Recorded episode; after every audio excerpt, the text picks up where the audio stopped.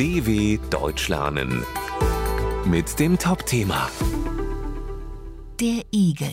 Wildtier in Not.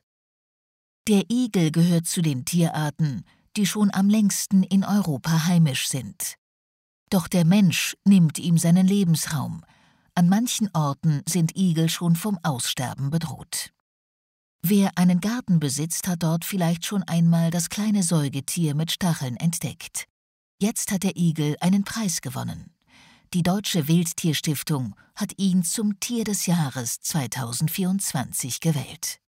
Damit hat ein Wildtier die Wahl gewonnen, dass es in unserer Kulturlandschaft immer schwerer hat, so Biologe Klaus Hackländer von der Stiftung. Tatsächlich ist die überall in Europa heimische, nachtaktive Tierart gefährdet. In Großbritannien ist sie laut einer Untersuchung bereits vom Aussterben bedroht, und schuld daran ist der Mensch. Am wohlsten fühlen sich Igel in einer offenen Landschaft mit Büschen, Wiesen und Feldern. Durch den Einsatz von Pestiziden und den Anbau in Monokulturen in der Landwirtschaft verlieren die Tiere jedoch ihren natürlichen Lebensraum. Besonders schädlich für sie ist es, wenn Böden durch Bautätigkeiten versiegelt werden. So gelangen Igel nicht mehr an Insekten, von denen sie sich hauptsächlich ernähren. Igel finden zwar auch auf manchen Pflanzen Insekten, doch der vom Menschen verursachte Klimawandel lässt viele Böden trocken und hart werden, sodass Pflanzen verschwinden.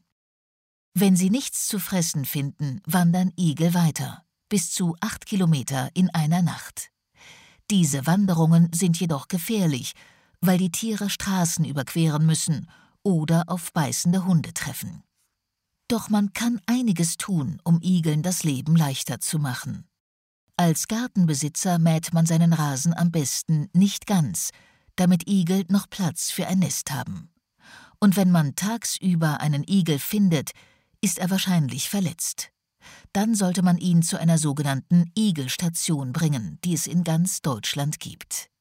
Hier finden verletzte Igel ein Zuhause und werden behandelt und gefüttert. Weil das Problem so groß ist, hilft man dort allerdings nur in Notfällen.